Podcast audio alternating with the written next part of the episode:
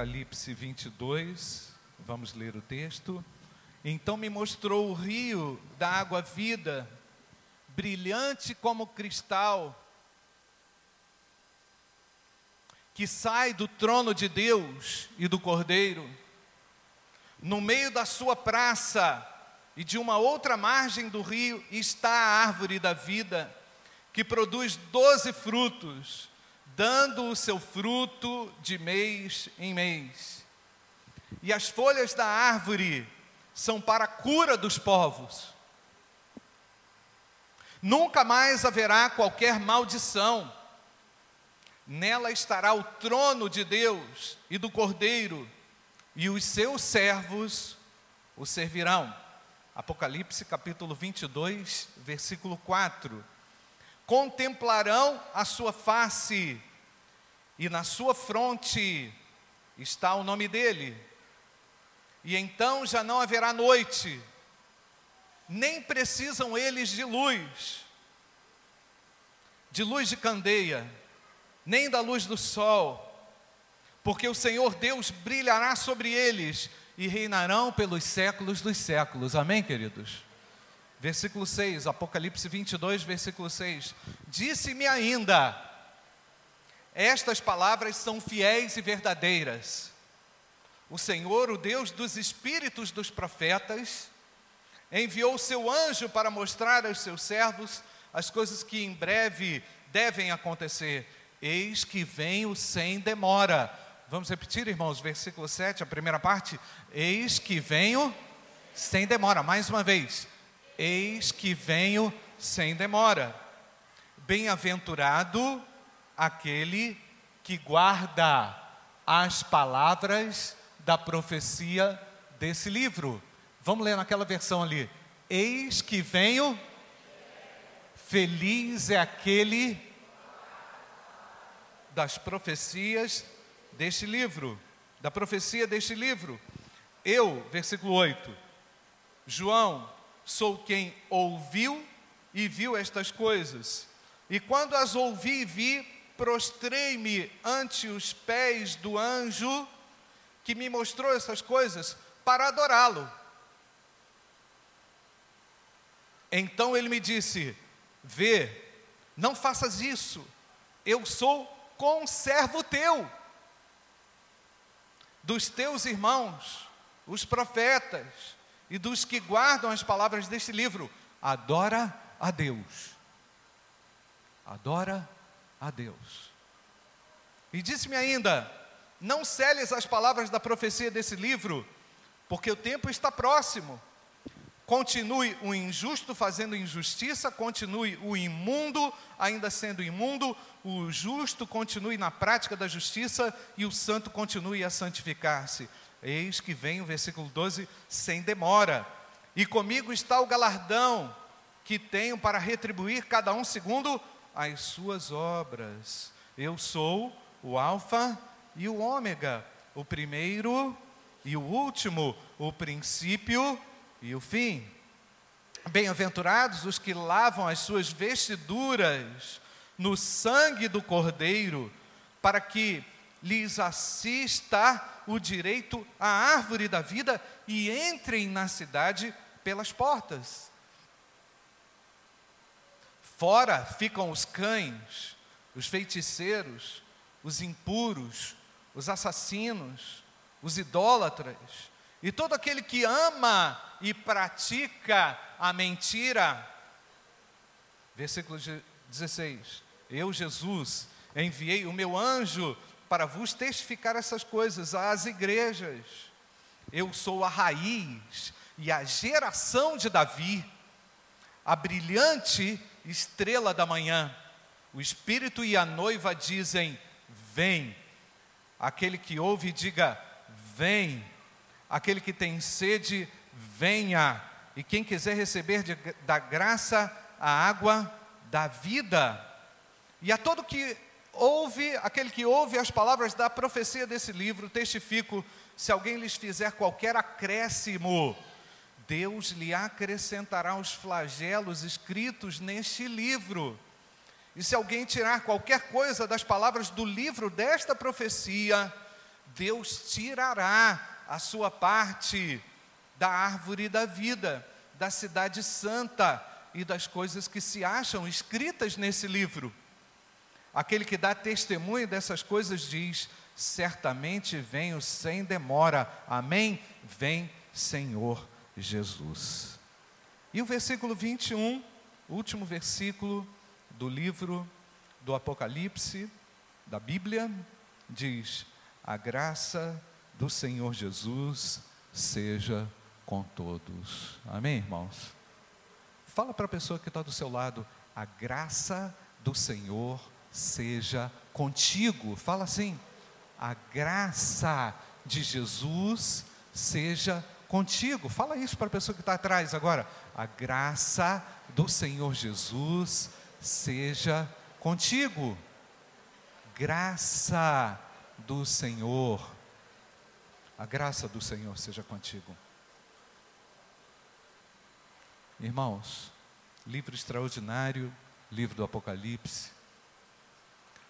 Eu estou agarrado nesse texto aqui, irmãos, desde o aniversário da igreja, no dia, já até esqueci, seis, eu acho, sei lá, alguma coisa assim, de dezembro, quando nós aqui tivemos aquela aquela trupe de teatro, 6 de dezembro, Shelly? Por aí, 7? Hã? Ah, tá, 8, foi mal. Então, é, tivemos aqui aquela demonstração das igrejas do Apocalipse.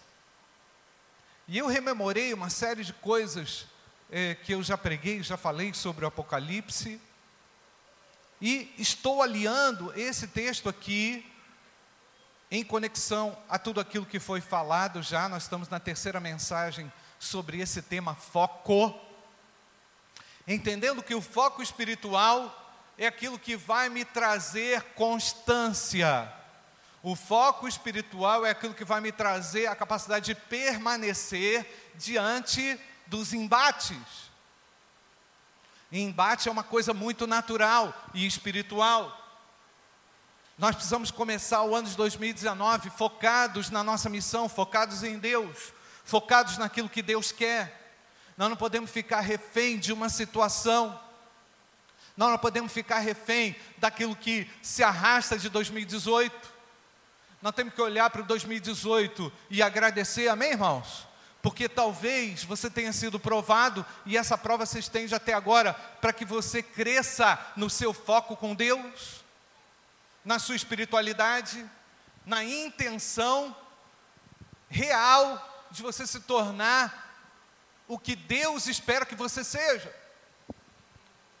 E o livro do Apocalipse tem a ver com esperança. É o livro do julgamento, é verdade, o livro do julgamento, mas é também o livro do encorajamento e o livro da esperança. Nós encontramos nesse livro não é, uma série de é, elementos que nos servem para entender o julgamento de Deus, que nos servem para entender a necessidade de sermos encorajados e fortalecidos também para aquela esperança eterna. Eu tenho esperança que vai durar a eternidade.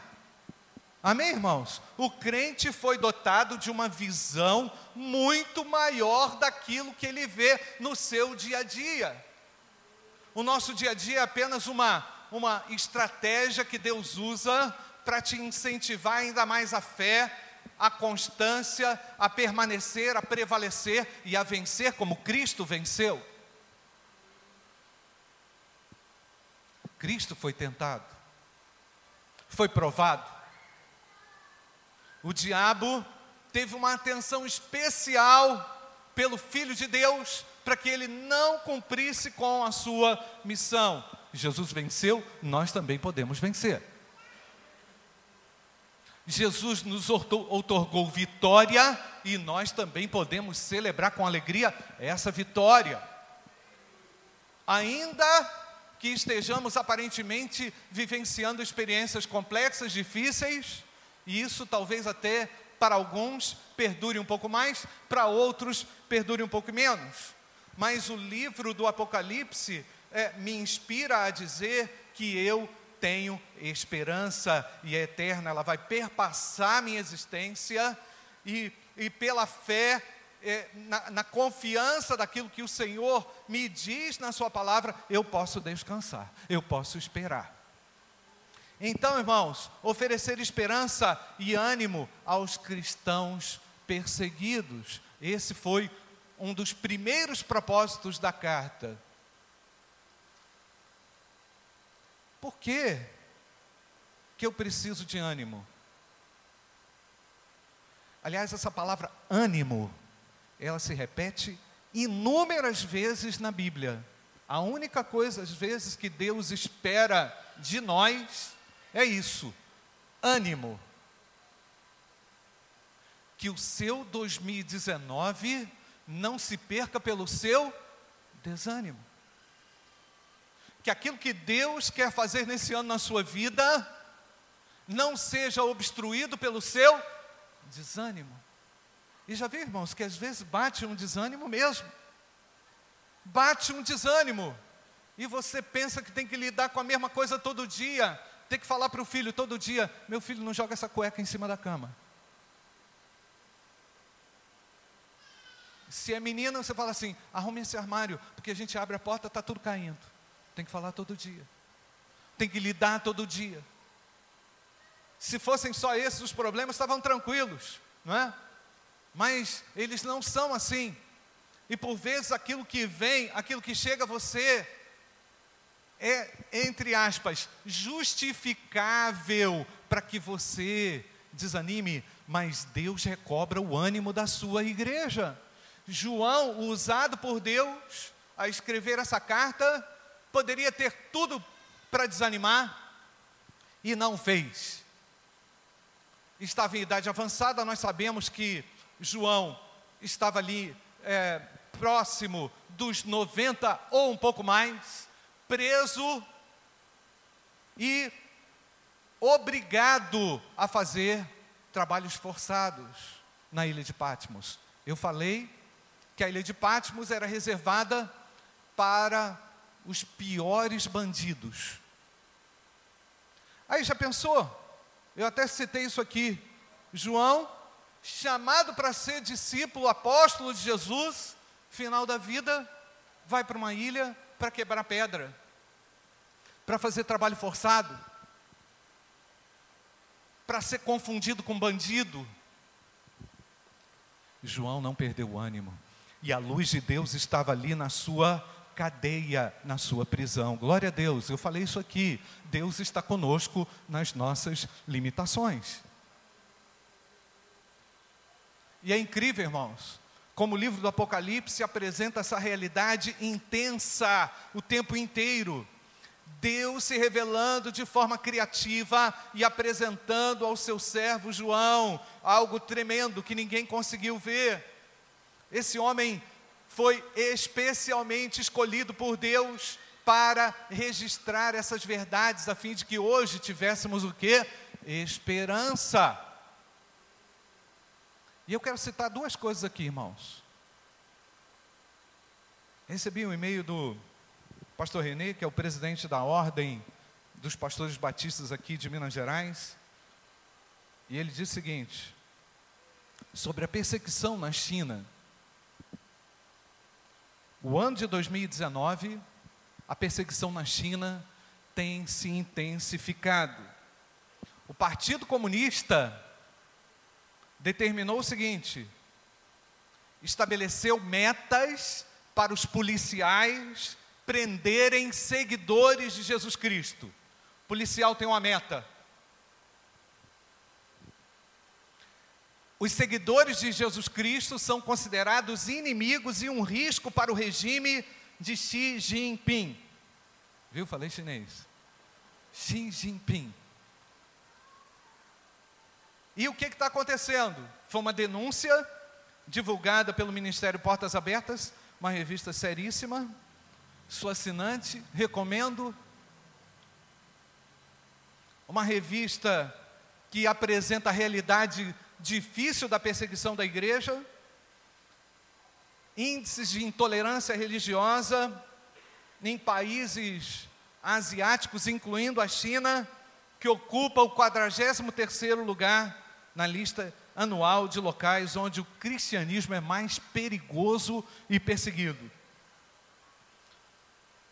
De acordo aqui com uma outra revista que trata sobre liberdade religiosa, algumas delegacias da cidade portuária de Dalian estão recebendo do governo chinês avaliações com base no número de cristãos presos. Quantos vocês estão, têm presos aí? Ótimo para vocês, né? Parabéns. Um policial fez uma, um relato a, essa, a esse grupo dizendo, onde é apresentado um plano de desempenho em uma escala até 100 pontos, explicando como muitos cristãos deveriam ser presos. Diz o texto ainda, irmãos, que em determinadas delegacias em que tem um número pequeno de presos, que eles estão vendendo cristãos para que aquela delegacia que não prendeu alcance o seu a sua meta, o seu alvo. Cada cristão preso custa 70 dólares sendo negociado. Perseguição religiosa. Perseguição religiosa. Aí você pensa assim: ah, na China, né? que é comunista, então estão perseguindo os cristãos. Deixa eu te dar uma notícia. Estados Unidos, Texas, a gente fala dessa perseguição publicada, definida por uma ideologia de partido, mas há também uma perseguição sistêmica, ideológica, cultural. Por exemplo, no Texas, um projeto de lei que quer vigorar agora em, em Austin, a cidade do Texas. O texto da proposta argumenta que, em nome da inclusão, presta atenção, nenhuma posição na sociedade deve levar em consideração questões de raça, cor, religião, sexo ou orientação sexual e identidade de gênero. Na prática, estão dizendo o seguinte: funções de lideranças religiosas como cargo de pastor, padre, quem quer que seja, podem ser interpretados como direitos de homossexuais, transgêneros, que porventura queiram reivindicar essas posições. Então, essa, entre aspas, não discriminação, disse lá o prefeito de Austin, é um valor central na cidade de Austin e vamos defendê-los. O pessoal do LGBT está batendo palma porque, talvez por força de lei, uma igreja vai ter que receber um pastor gay, LGBT. Perseguição. Perseguição. Afronta. Afronta. Deus usou, usou João, irmãos, aprisionado para trazer um recado para as igrejas. As igrejas precisavam estar preparadas para a perseguição. Nós precisamos de preparo espiritual, de foco espiritual, para olhar para essas coisas e dizer assim: Senhor, Maranata, ora vem, Senhor Jesus. Mas também tu nos dês poder para a gente poder enfrentar em teu nome da forma correta honesta e bíblica aquilo que vem pela frente. A igreja de Éfeso, que era considerada uma igreja quase que exportadora de outras lideranças e outras igrejas, por exemplo, a João, Jesus mandou dizer: moverei do seu lugar o seu candeeiro. Eu posso tirar do seu lugar o seu destaque. A igreja de Éfeso era considerada a luz da Ásia, por ter sido a primeira igreja em expansão ali no Evangelho. E o Senhor diz a ela: moverei do seu lugar o seu candeeiro. uma ameaça, uma orientação. Não é assim que você fala com o seu filho? Não é assim que você dá uma dura no seu filho? É verdade ou não? Meu filho, você não vai ter, como é que é o nome? PS4, PlayStation, é, por uma semana. Eu vou remover, hoje, hoje o Senhor não diria, é, vou remover o seu candeeiro, vou tirar o seu videogame. Vou te repreender. Eu vou te exortar. A Esmirna, o Senhor usa uma, uma linguagem, uma outra linguagem simbólica. Dar-te-ei, o que irmãos? A coroa da vida.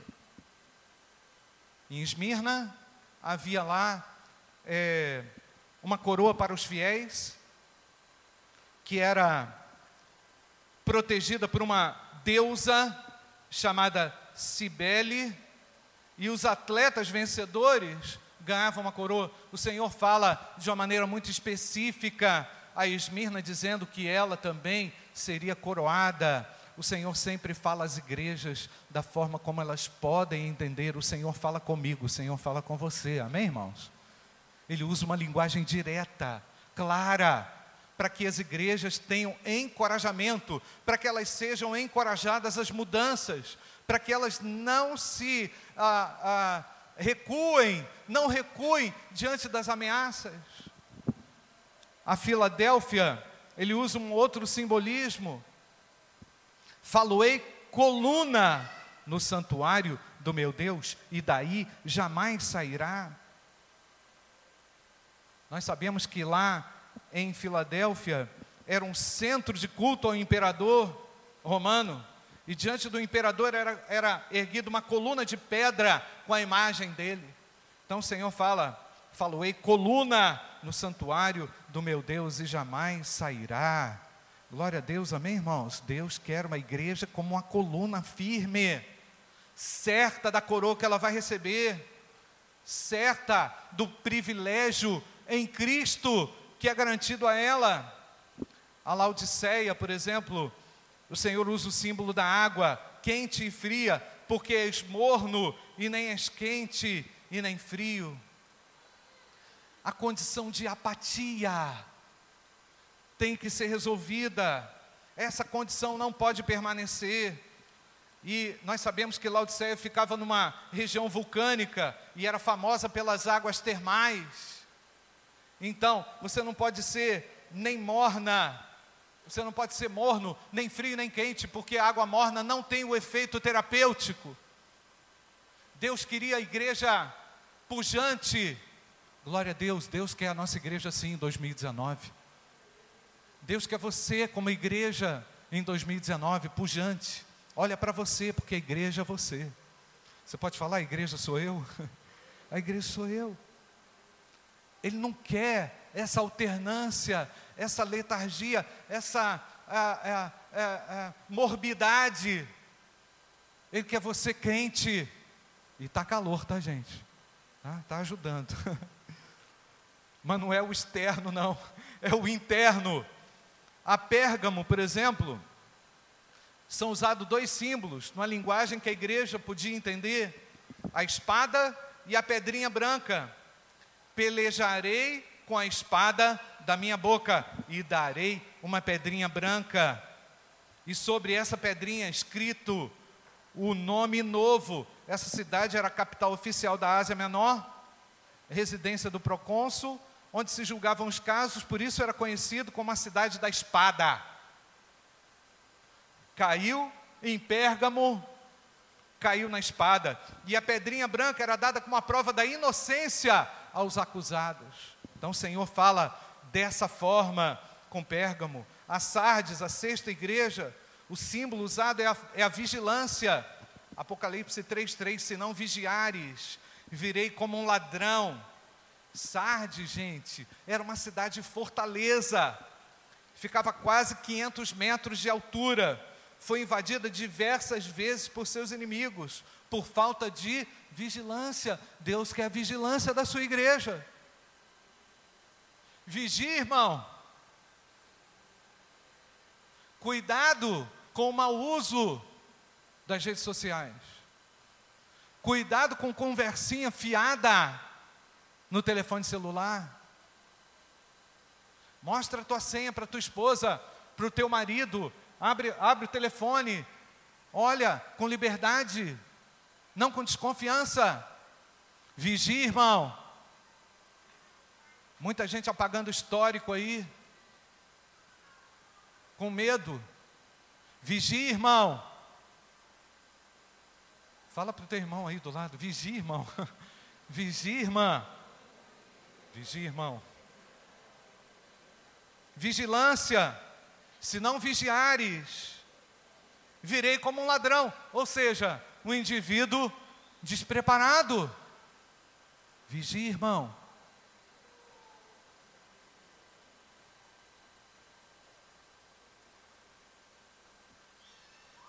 Quando você olha, falta de vigilância é assim.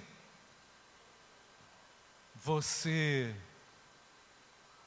não teve discernimento espiritual, não usou nenhum bom senso e quer cobrar resultado. Quer cobrar resultado,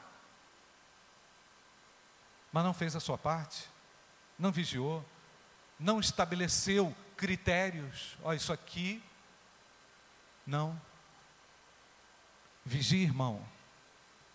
O diabo, como diz a Bíblia, anda ao derredor, buscando a quem possa tragar.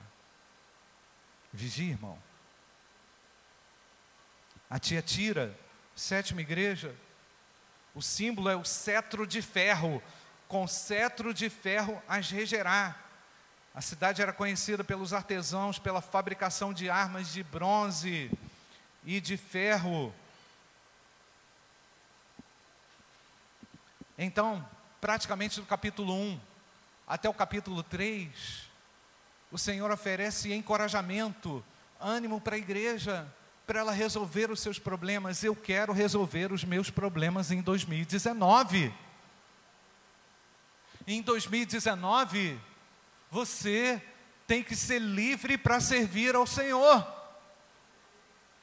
Não olha para o fracasso como algo normal. Diga a Deus, eu quero resolver. Eu sei que o Senhor tem uma solução. Libertadora, transformadora, modificadora de um cenário. O Senhor também quis projetar para as igrejas aquilo que era inimaginável que iria acontecer sobre a terra, sobre o universo, sobre aquilo que Deus criou com tanto amor, com tanto carinho. A visão dos problemas descritos no Apocalipse tem que fazer a igreja se preocupar ainda mais com o evangelismo, com missões, anunciar a palavra em tempo e fora de tempo, sem perder oportunidade. Amanhã pode ser a última vez que você tem a oportunidade de falar de Jesus para o seu amigo no seu trabalho se o amanhã chegar. Pode ser a última vez que você esteja adorando a Deus em espírito e em verdade, aqui nesse culto. Como está sendo o seu culto? Como que está a condição do seu coração? O que é que está te escravizando, te limitando? O Senhor tem liberdade perfeita para nós. Mas nós vamos precisar de foco espiritual, irmãos. É foco espiritual. Foco para a gente olhar essa questão como um valor que eu não negocio, um princípio fundamental é o foco espiritual. Você só vai chegar e só vai vencer se tiver foco. E Deus quer a sua igreja é, encharcada pelo foco espiritual. Nós teremos aqui pessoas que vencerão as suas crises vão dar a volta por cima. E o Senhor vai te usar, meu querido. Fala isso para a pessoa que está do seu lado. O Senhor vai te usar. Nesse ano de 2019, Deus quer usar você nós não nos conformamos. É a orientação da Bíblia. Não vos conformeis a esse mundo, não é verdade, irmãos? Tomar forma. Não vou tomar forma do mundo, mas serei transformado pela renovação do meu entendimento. Amém, queridos? Do nosso entendimento. Deixa Deus trabalhar na sua mente, querido. Abre a sua mente para a palavra de Deus. absorva como esponja a palavra de Deus. Ela vai te transformar. Ela vai tirar o seu medo. Ela vai tirar qualquer problema que você é, é, esteja aí é, enfrentando como obstáculo para o teu crescimento espiritual. Então, o que, que Deus faz com João? Do capítulo 4 até o capítulo 18, apresenta as tormentas que cairão sobre a terra. Nossa, que visão, irmãos! Uma visão aterradora. Nós vamos ter que tirar os nossos amigos dessas sequências terríveis que estão acontecendo. E eu quero falar com você aqui dentro, meu amigo. Se você ainda não tomou uma posição firme ao lado de Jesus, hoje é o dia, o Senhor está te chamando. A Bíblia fala que os dias são maus. Firma um propósito com Deus nesse ano de 2019. Nesse ano eu vou me batizar, vou me integrar na minha igreja, vou servir no ministério, eu vou cantar lá na frente. Pode ser que você seja desafinado assim. Deus vai te usar. Deus, ele transforma tudo. Como a Thaís falou hoje de manhã, Moisés era gago. Ela falou assim: gente, Moisés era gago. Moisés era gago. Deus usou, ele é capaz de transcender todos os nossos limites. Amém, queridos? Então vamos encarar isso com a verdade, pela fé, assumindo a nossa responsabilidade. E por fim, queridos, a terceira parte do livro do Apocalipse é a grande vitória, do capítulo 19 até o capítulo 22. E o meu desafio, o seu desafio, é manter o foco espiritual para garantir crescimento, desenvolvimento, estabilidade. Ah, pastor, não vai ter um altos e baixos? Vai, mas não vai ser assim, ó. Você vai oscilar menos. Se oscilar menos, está ótimo. Amém ou não, irmãos? Porque às vezes é assim, irmãos. O indivíduo quer tudo num dia só. O cara se converte, aí ele quer participar de tudo. Ele começa na mães que oram, depois vai não sei aonde, depois vai não sei para onde, e por aí vai. Ele quer estar em tudo, não dá para fazer tudo, mas Deus quer o seu crescimento ordenado. O foco espiritual vai me dar a, a capacitação, a visão, vai me dar a visão naquilo que eu tenho que me concentrar e me envolver para eu poder crescer e cumprir com a vontade de Deus.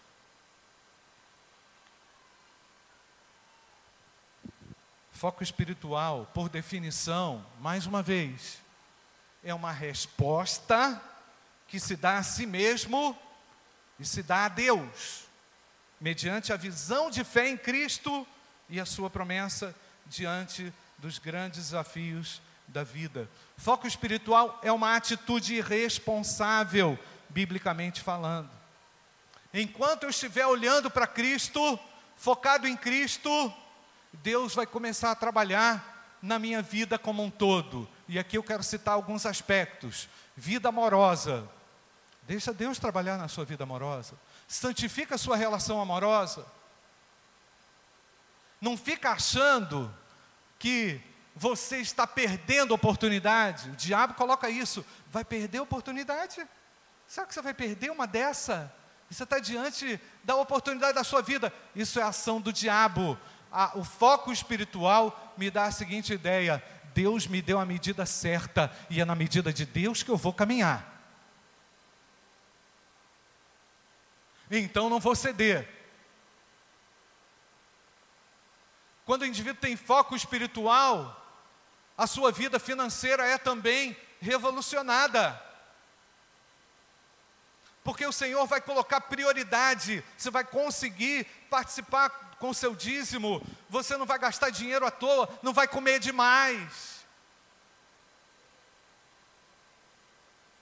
Já teve aquela sensação que você estava com uma fome terrível? Tu pede um hambúrguer, aí tu olha para o cara e fala assim: pode fazendo outro. E tu está na metade do hambúrguer e já está pedindo outro. Exagero sabe que aquilo vai te fazer mal. O foco espiritual vai te dar discernimento. Esse troço vai grudar no meu fígado. Eu não quero essa gordura no meu fígado. Amém, irmãos? Você fala assim: Eu te repreendo. Repreende só o segundo. O primeiro, beleza. O primeiro, tu janta ele. Lambe até o papel. Mas o segundo, repreende. Chuta que é laço, irmão. Equilíbrio. Entendeu, gente? O foco espiritual vai me trazer para o centro. Ao invés de você tomar aquela Coca 600, não devia tomar nenhuma, né? Mas, ao invés de você tomar aquela Coca 600, toma aquela KS, não é assim que fala? A Mini, gostei, Leudson. Aquela Mini, 1,99, tá? Toma aquele negocinho, fala assim. E amanhã não toma nada. Aí você fala assim: o meu templo, o meu corpo é templo do Espírito Santo e eu tenho que estar bem para servir ao meu Deus. Amém, irmãos? Foco espiritual, irmãos. O casamento passa por uma reforma. Porque o indivíduo que tem foco espiritual, ele faz isso, ó. Vem cá, qual o programa que está passando aqui na televisão? O quê? É isso? É isso que você está vendo? Não, não vai ver isso não. Desliga esse negócio. Acaba com isso. Está aqui, ó, para você ler, ó. Ali é a Bíblia. Ah, mãe, não interessa. Se vira. Foco espiritual te dá condição de colocar em ordem aquilo que está fora de ordem dentro de casa. Amém ou não, irmãos? Eu preciso fazer isso em 2019. Tem alguma coisa fora do lugar em casa, tem que ser ajustado. Fala Deus a sua igreja. Um monte de novelinha por aí, pelo amor de Deus, tanta coisa ruim. E vai minando vai entrando no coração do seu filho. É aquele esgoto entrando. Né? Meu filho, me dá aqui o seu celular. Deixa eu ver o que, que você está vendo no YouTube. E não apaga histórico, não. Quero ver. Tudo. Modo secreto também. Se vira. Vamos ter que resolver isso. Amém ou não, irmãos? Foco espiritual traz sobre mim a capacidade de estabelecer parâmetros de santidade para que eu trilhe o caminho da justiça. Deus quer a paz dele no nosso lar. Lar não é lugar de inferno, lar tem que ser interrompida a maldição. Eu creio que o nosso Deus quer foco espiritual de cada um de nós para dentro de casa. Como é que você está conversando com a tua esposa? Que tipo de diálogo está sendo travado com os seus irmãos? O que, que você está compartilhando na rede social? Sua vida profissional, quando você tem foco, a sua vida profissional melhora, porque você se torna uma pessoa pontual, respeita o chefe, não fica criando caso e faz o seu trabalho, não fica morcegando. Entendeu? Cara que fica só tomando cafezinho, um monte de morcego voando. Meu Deus, taca um detefon nesses negócios. Como é que pode? O indivíduo é crente, chega aqui, te adorarei, não sei o quê, e aí, no trabalho, o cara é morcego. Não entendo, não entendo, não cabe, né? O foco espiritual vai colocar na sua mente e no seu coração lisura por aquilo que Deus deu a você. Deus te deu um trabalho, trabalha direito. Amém, irmãos? Faz direito. Brilhe para a glória de Deus.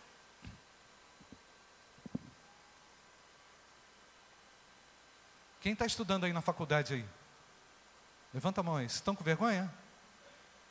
Tem que ser melhor esse ano, tá? As notinhas tem que melhorar. Por quê?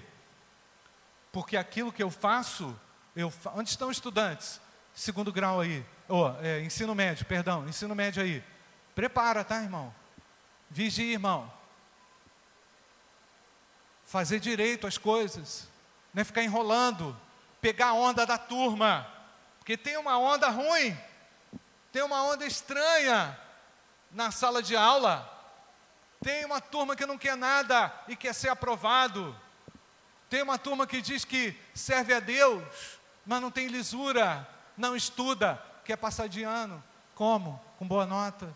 Como que você vai conseguir êxito? Que papel você desempenha como estudante na sua escola? Vida acadêmica recebe um novo, um novo gás. A sua moral é revolucionada também pela pureza e pela santidade, porque por causa de foco espiritual, porque agora o foco não, é, não está em mim, no meu prazer, no meu deleite. O indivíduo que tem foco espiritual está pensando na salvação dos seus amigos. Você vai fazer aquilo que deve ser feito para que o seu amigo seja salvo. Você é um exemplo. Deus quer fazer de você um exemplo. Amém, irmãos? Deus quer que você seja um marido exemplar, uma esposa exemplar, um filho exemplar. Um servo exemplar.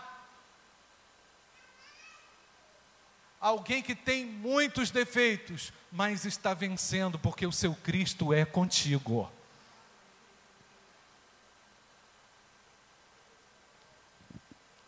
Mãe que trata o filho de qualquer jeito.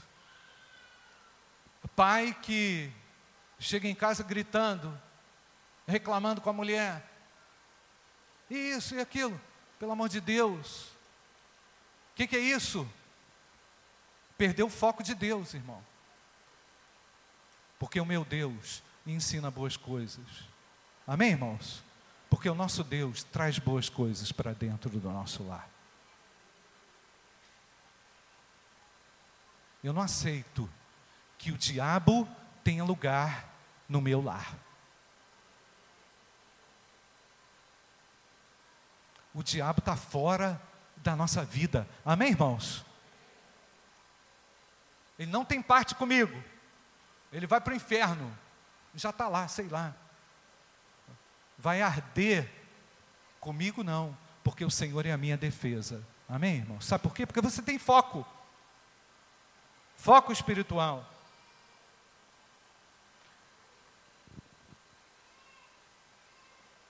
Como é que Jesus olha para você? Aí eu quero citar aqui, irmãos, o que o Senhor Jesus falou com João, que isso tem a ver comigo e com você. Apocalipse, se você quiser acompanhar, capítulo 1, verso 4 até o verso 7. Olha só.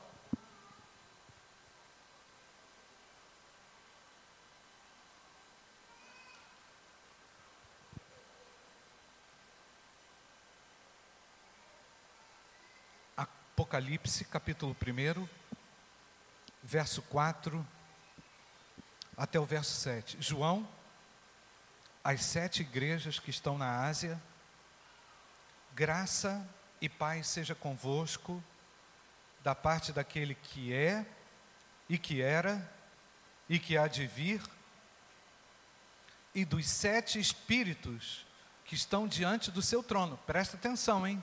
E dos sete espíritos que estão diante do seu, seu trono, e da parte de Jesus Cristo, que é a fiel testemunha, o primogênito dentre os mortos e o príncipe dos reis da terra, aquele que nos amou e em seu sangue nos lavou dos nossos pecados e nos fez reis e sacerdotes para Deus e seu Pai. A Ele glória e poder para todo sempre. Amém. Eis que vem com as nuvens, e todo olho verá, até mesmo os que o traspassaram, e todas as tribos da terra se lamentarão sobre ele. Eu quero me concentrar, irmãos, no versículo, se não me engano, 5 4 e 5. E, e dos sete espíritos que estão diante de Deus, e do seu trono, e da parte de Jesus Cristo, que é a fiel testemunha, o primogênito dentre os mortos e o príncipe dos reis da terra. Sabe o que, que Deus está falando com João? Ele está dizendo assim: toda a eternidade, todo o céu está comprometido e envolvido com você. Todo o peso do céu, peso positivo, todo o poder do céu está envolvido com você. Deus entra nesse projeto com toda a força pelo amor que Ele tem a mim e a você, que é o projeto Igreja. Amém, queridos? Ele não entra para perder, ele entra com todo o poder sobre a sua igreja. Ele entra com toda a autoridade sobre a sua vida. Ele entra com, com toda a capacidade celestial, com toda a criatividade celestial, para nos dar vitória. E o ano de 2019 pode ser o seu ano da vitória. E não é jargão. E não é força de expressão isso não. Basta você deixar acreditar que o Senhor irá com você. Tem desafio grande? Tem. Tem algo que, de repente, você está pensando aí que não vai dar conta? Aí você lembra disso. Caramba, Deus estava dizendo a João, um prisioneiro, que todo o aparato espiritual estaria com ele. Por que, que o Senhor não vai comigo? Por que, que ele não estará comigo? Ele é contigo, ele é conosco. Porque ele continua amando a sua igreja. O ideal dele é que a igreja tenha autoridade espiritual para arrebentar em nome de Jesus. Precisar ser arrebentado. Incredulidade vai ser arrebentada da sua vida, do seu lar, da vida das pessoas que você ama, porque você vai começar a orar por essas pessoas. Amém, querido? Processo de, de esfriamento é revertido por causa do foco espiritual. E eu quero entrar no elemento aqui, começar a entrar no elemento aqui importante para a nossa reflexão. Que são os problemas da nossa alma, problemas emocionais, problemas que de repente, áreas aí do seu coração que você não deixa Deus trabalhar. Você prefere ficar com seus problemas, você prefere ficar com seu lamento, maus hábitos. Deixa o Senhor libertar você, meu querido, mostrar para você que algumas atitudes e comportamentos impedem a ação de Deus. E Deus tem cura completa porque o céu está conosco. Você crê nisso ou não? Porque o aparato divino entra conosco na nossa guerra. E eu já falei há três sermões atrás a respeito do foco. O seguinte: como é que a gente perde o foco?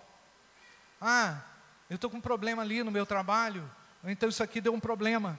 Aí eu me concentro só nisso aqui, que eu acabei pisando aqui, tá, Luizinho? Sem querer. Pisei. Aí eu me concentro nisso aqui. Esqueço que tem, que não, não ficou ruim não, tá, Luizinho? Mas eu esqueço que o som está saindo, que está tudo resolvido, que o negócio está funcionando, mas porque eu pisei aqui, ó. Eu fico assim, ah, que triste. Mas eu sou um idiota. Eu piso nas coisas. Eu sempre fico é, errando nisso. Entendeu, gente? Tá certo? E o som está saindo. Qual o problema? Desliga aí e conserta. Você está entendendo? Mas o indivíduo perde a vitória dele, perde a oportunidade de crescer e de ganhar, e de vencer e ser útil para Deus porque ele está agarrado nessas bobeiras. O foco espiritual vai me dar a condição de olhar para Cristo e dizer assim: Senhor, eu sou falho, mas o Senhor vai comigo. Senhor, eu sempre tropeço naquele negócio ali, mas o Senhor vai comigo, entendeu? Uma hora eu não vou tropeçar mais, porque o Senhor vai me dar essa vitória. Deus tem grandes coisas para nós nesse ano de 2019. Aliás, irmãos, 2 Pedro 1,3 diz assim: Visto com seu divino poder, nos deu tudo o que diz respeito à vida, à piedade, pelo conhecimento daquele que nos chamou pela glória e sua sua glória e sua virtude. Deus te deu tudo que você precisa para ser restaurado.